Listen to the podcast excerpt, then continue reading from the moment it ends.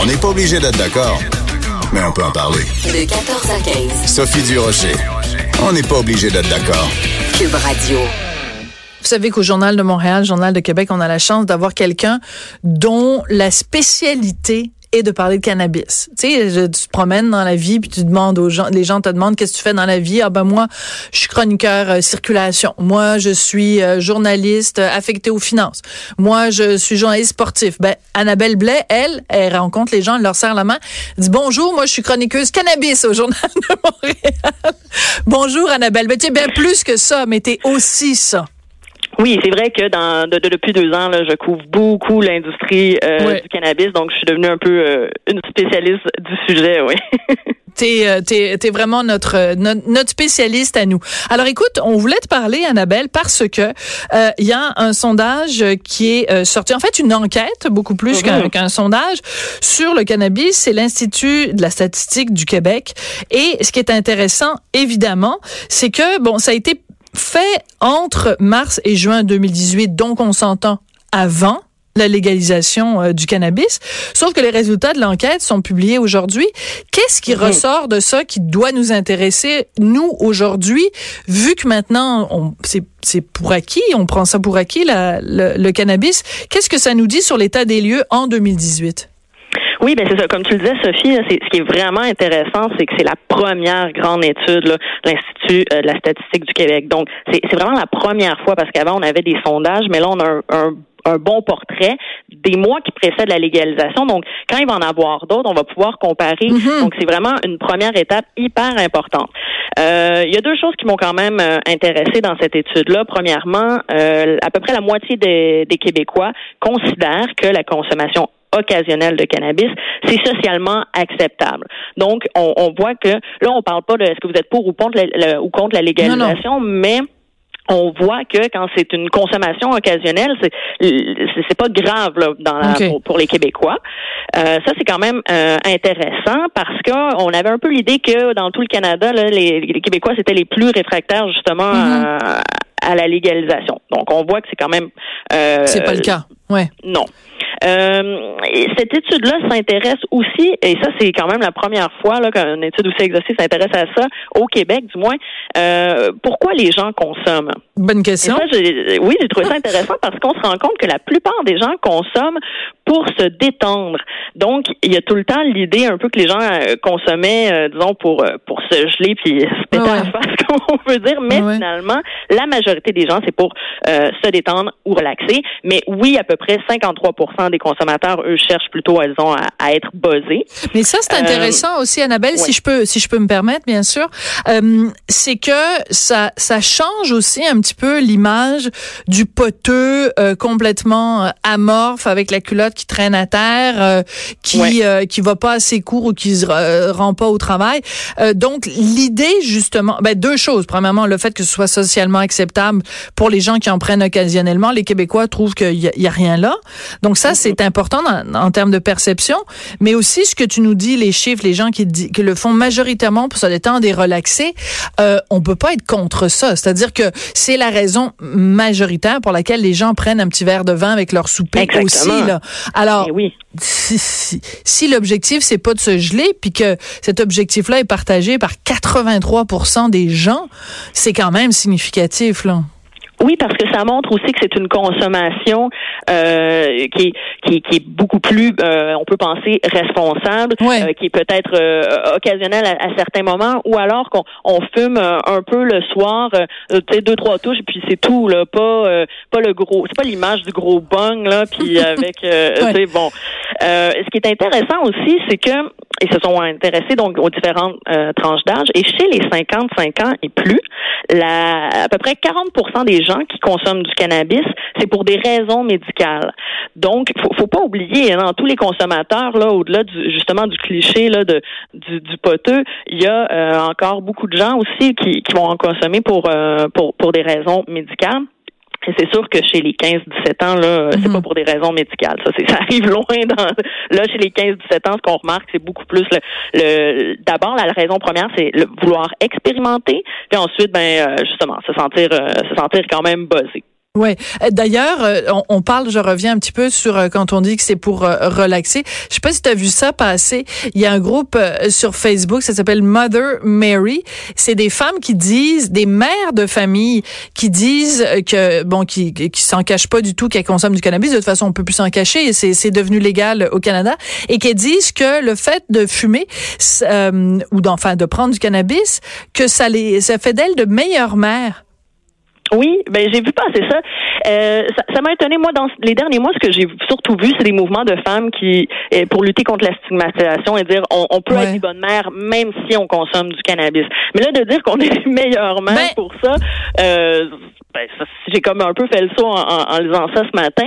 Euh, mais n'étant pas maman, euh, Bon, moi-même, alors je voilà. me- Alors, je t'explique. OK, veux-tu que je te donne un cours de maman 101?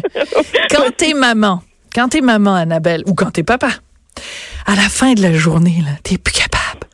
T'as besoin d'un petit quelque chose pour relaxer. C'est pas pour rien que mère ordinaire, elle parle souvent d'avoir un petit verre de vin à la main. Mais sais, oui, mère, mais oui. mère ordinaire, elle pourrait aussi avoir un petit, un petit joint. À la fin de la journée, là, tu veux plus rien savoir de rien. Quand t'as passé. mais oui. Non, mais c'est pour ça. Alors, je comprends l'idée. Moi, ce que je comprends, c'est que ça fait euh, d'elles des meilleures mères, ces mamans-là de Mother Mary, parce que, justement, si le but de consommer du cannabis, c'est de relaxer, ben, je veux dire, t'es moins impatient avec tes enfants. Euh, ça te permet d'être zen quand tu ramasses 22 paires de chaussettes que euh, tes enfants ont laissé traîner, euh, y incluant des jouets, y incluant des petits morceaux de Lego qui font mal aux pieds quand tu marches dessus. Alors toutes ces choses-là, ou quand tu sais, tu dors pas la nuit parce que ton enfant se réveille aux deux heures et toutes choses euh, euh, semblables, ben le fait d'avoir soit un petit verre, soit un petit joint, ben ça permet de, de rester zen à travers la maternité. C'est vrai que le fait de consommer du cannabis en, en étant parent et particulièrement peut-être en étant mère, ça, ça doit être un, je veux dire, euh, je sais pas si c'est le dernier des tabous, mais mais ça reste quand même la stigmatisation est forte et oui, Oui. dans les derniers mois, on voit beaucoup de groupes sur Facebook pour des femmes qui se regroupent entre elles pour Hmm. lutter contre le- justement le- le- la stigmatisation entourant Ouais. leur consommation. Parce qu'on voit aussi dans le sondage, c'est que la plupart des consommateurs, c'est pas des consommateurs quotidiens, c'est des consommateurs occasionnels qui ont commencé pour la plupart à l'âge Donc, euh, on, voit que pour la majorité des, Québécois, c'est une consommation euh, qui est responsable. Donc, les risques de dérapage là, avec une légalisation sont moins inquiétants, je trouve, à la lecture de, cette étude. En tout cas, moi, c'est ce que c'est ce que j'en comprends un peu. Là. Ouais, tout à fait. Écoute, euh, il y a un chiffre qui m'a fait sursauter. Euh, tu dis, euh, donc on revient évidemment toujours à cette, euh, cette enquête de l'Institut de la statistique du Québec, euh, 16% des Québécois ont fait expérience du cannabis avant 15 ans. C'est Mhm. jeune en torpinouche, ça. Moins Oui. de 15 ans pour une première. Ça veut pas dire qu'ils étaient des poteux euh, puis qu'ils en prenaient euh, 22 fois par jour, là. Mais d'avoir touché à du cannabis avant 15 ans, ça, ça fait, ça fait, ça fait un petit Oui. pincement au cœur quand même. Et, et, aussi, ce qui, est, ce qui est un peu plus inquiétant, c'est que, bon, oui, 16 ont, ont commencé avant 15 ans, euh, mais c'est qu'on voit là, que c'est les, les consommateurs quotidiens, c'est surtout eux, en fait, qui se sont euh, initiés tôt. Ouais. Donc aujourd'hui, quand on regarde une personne là, qui dit euh, qu'elle consomme euh, quotidiennement, il y a de fortes chances qu'elle a commencé avant l'âge de 15 ans. Donc ça, c'est inquiétant parce que les deux choses qu'on nous dit, justement, les dangers pour le cerveau, Ben oui. c'est de commencer tôt et de consommer souvent.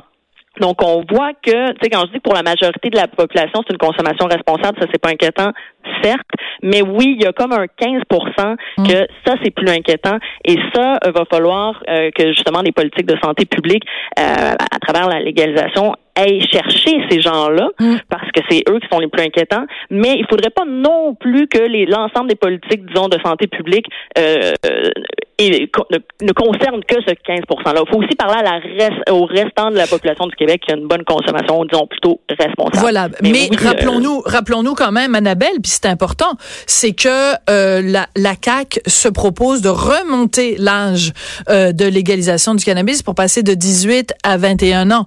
Donc c'est dans ce contexte-là aussi qu'il faut considérer ça, parce que on- la raison pour laquelle toi et moi on sursaute quand on entend avant 15 ans, c'est qu'on le sait parce que tous les médecins ou enfin il y avait vraiment quand même un, un consensus à ce niveau-là euh, quand on Ouais. parlait de la légalisation, c'est que les, les, les neurologues, tous ces, les spécialistes disaient le cerveau n'a atteint sa pleine maturité maturité qu'à 25 ans. Donc, tout Mhm. ce qui est consommation euh, effrénée avant a un potentiel euh, de, de, de- d'endommager, que ce soit l'alcool ou que ce soit les, les drogues. Là. Et on sait que le plus gros groupe de consommateurs est chez les 18-25 ans, suivi des euh, 25-34 ans. Donc ça, c'est vraiment là, le- les plus gros consommateurs viennent ensuite les 15-17 ans. Donc ça va être intéressant de voir, bon, le projet de loi a des bonnes chances de passer et l'âge euh, d'être augmenté à 21 ans. Donc dans les prochaines années, les prochains mois, qu'on va voir les autres études, est-ce que ça va faire bouger l'âge légal à 21 ans? Est-ce que ça va faire bouger un peu l'aiguille de, de la consommation? Euh, ça, ça va être intéressant de suivre ça. Donc c'est pour ça qu'une étude comme ça aujourd'hui qui nous fait un portrait, c'est c'est intéressant pour maintenant, mais aussi pour la suite là, des choses. D'accord. Euh, Il y a un autre point, et on va terminer euh, avec ça. Euh, un autre point qui est intéressant, qui ressort de l'enquête. Les consommateurs sont nombreux à avoir bu de l'alcool lorsqu'ils avaient pris du cannabis. Il y a euh, Monsieur Soucy, euh, Sassi, pardon, de Éducalcool, qui est venu euh, à l'émission ici pour nous dire, euh, ben, nous parler de toute cette conscientisation euh, à ça, euh, de mélanger les dangers de mélanger euh, alcool et cannabis. Euh, bon, je vois qu'il y a beaucoup de gens qui en ont consommé dans l'étude. Maintenant que c'est légalisé, on est beaucoup plus sensibilisé à ces questions-là. Mais la petite musique que tu entends, c'est la fin de Mais oui. l'émission. Donc, euh, je vais être obligée de conclure pour toi. Euh, et je vais conclure de la façon suivante. Ah, tu as tout à fait raison, Sophie. C'est ça que je t'en allais dire, hein? Hein? Parfait. Exactement Je t'enlève les mots de la bouche. Je t'enlève. Merci beaucoup, Annabelle. Merci. Bonne Anna- journée. Annabelle Blais, donc du Journal de Montréal, Journal de Québec, qui nous parle de cannabis, mais de bien d'autres choses aussi. Bien sûr, vous avez écouté, on n'est pas obligé d'être d'accord. Je voudrais remercier Joanie Henry la mise en onde, Hugo Veilleux à la recherche. Et puis, ben, on se retrouve demain, bien sûr, à 14h. Mais entre-temps, je vous laisse évidemment en compagnie de Mario Dumont, qui va être avec vous jusqu'à 17h. Merci d'avoir été là à Cube Radio.